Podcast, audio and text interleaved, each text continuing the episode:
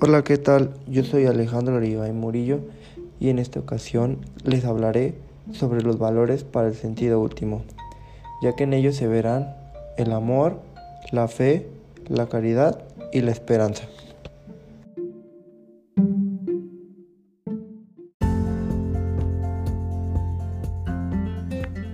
Para comenzar, hablaremos sobre el amor. ¿Qué es el amor? Bueno, el primer amor es Dios y consecuentemente es posible amar a los demás como a ti mismo por amor a Dios. La palabra amor ha sido utilizada en demasiadas y se habla de una multiplicidad de amores, ya que está destacada como un excelente entre todos, ya que es el amor entre el hombre y la mujer, en el cual intervienen inseparablemente el cuerpo y el alma. En el amor se reconoce la esencia del otro. Bueno, el amor es el uso más humano y más profundo de la voluntad. Amar es un acto de la persona y por eso ante todo se dirige a las demás personas. El amor no es un sentimiento, es el acto voluntario de donación personal y libre, del que quiere hacer el bien a la persona amada, al otro, al próximo, a los demás, que conlleva emociones, sentimientos y pasión, y sin exigir nada a cambio. Este acto de voluntad se da de cinco formas. El primero es el deseo y el conocimiento profundo del ser amado. El segundo es la afirmación del otro. Amar es aceptar la existencia del ser amado. El tercero es el anticipo del futuro, ya que amar es elegir y preferir.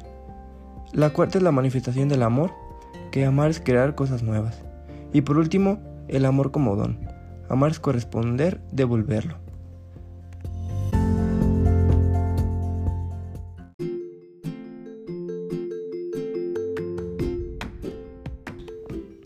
Ahora se hablará sobre la fe, ya que la fe no es un sentimiento ni emoción, sino una unión confiada de tu inteligencia y tu voluntad a Dios. Es fierte en todo lo que ha dicho y revelado, siendo Él la verdad misma que te da la gracia para tener fe, porque la limitación de la mente humana es a veces un obstáculo para encontrar el sentido de la fe. Algo muy importante es que los padres esperan algo más para el bautizado, ya que esperan que la fe, de la cual forma parte del cuerpo de la iglesia y sus sacramentos, le dé vida y la, o la vida eterna. La fe es la sustancia de la esperanza, ya que con ella el ser humano se esmera en conocer y hacer la voluntad de Dios.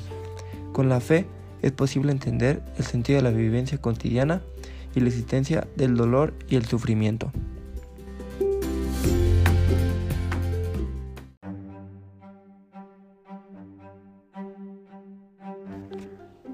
Ahora se hablará sobre la caridad. La caridad es un término que sirve para definir una virtud teologal pertenencia a la religión cristiana, que consiste en amar a Dios sobre todas las cosas y al prójimo como a uno mismo. Se trata de un amor desinteresado que surge por el mero deseo de darse a los demás sin pretender nada a cambio. Para el cristianismo, la caridad es una de las tres virtudes, ya que junto a la fe y la esperanza el cristiano ama a Dios por él mismo y a su prójimo por amor a Dios. La caridad implica que el fin de todas las acciones es el amor, ya que a partir de ello, el concepto de caridad también se utiliza para hablar del auxilio que se presta a los necesitados, siendo una obra de caridad la acción desinteresada de un individuo en favor de otro, que se encuentra desamparado.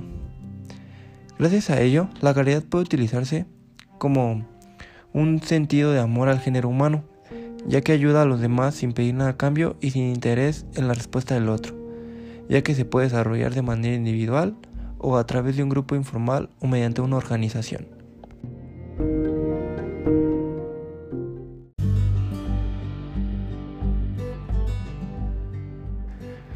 Por último, se hablará sobre la esperanza. Esta no es nada más que creer que se alcanzará lo que se desea, como por ejemplo que cada generación tiene la esperanza de que la época que vive será la más perfecta conforme va alcanzando los mayores conocimientos, logrando avances científicos, curando más enfermedades, viajando más rápido o comunicándose hasta los confines más lejanos de la Tierra. Se renueva la esperanza con cada generación, pero entonces la generación que envejece siente que esa esperanza futura no es la que le pertenece, porque no está destinada a ella, por tanto no es suya y no lo parece real. Y esto que se suma que la nueva generación tiene libertad y toma de decisiones diferentes a las que tomó la generación anterior, la cual ve afectada todavía más sus esperanzas porque el mundo mejor del mañana ya no es suyo, así que necesita tener una esperanza que supere todas las anteriores. Se han hecho grandes esfuerzos por ese esperado reino del hombre que se aleja constantemente, ya que la vida eterna es la realidad desconocida, sin embargo, es la verdadera esperanza de que vivamos plenos de satisfacción, desbordados de alegría con Dios. Cuando ya nadie te escucha, cuando tienes dolor y sufrimiento, Él escucha tus necesidades y expectativas más profundas, ya que siempre responde en la oración o pide lo que te dé un verdadero bien o lo que te convenga, aunque tal vez no sea lo que desees.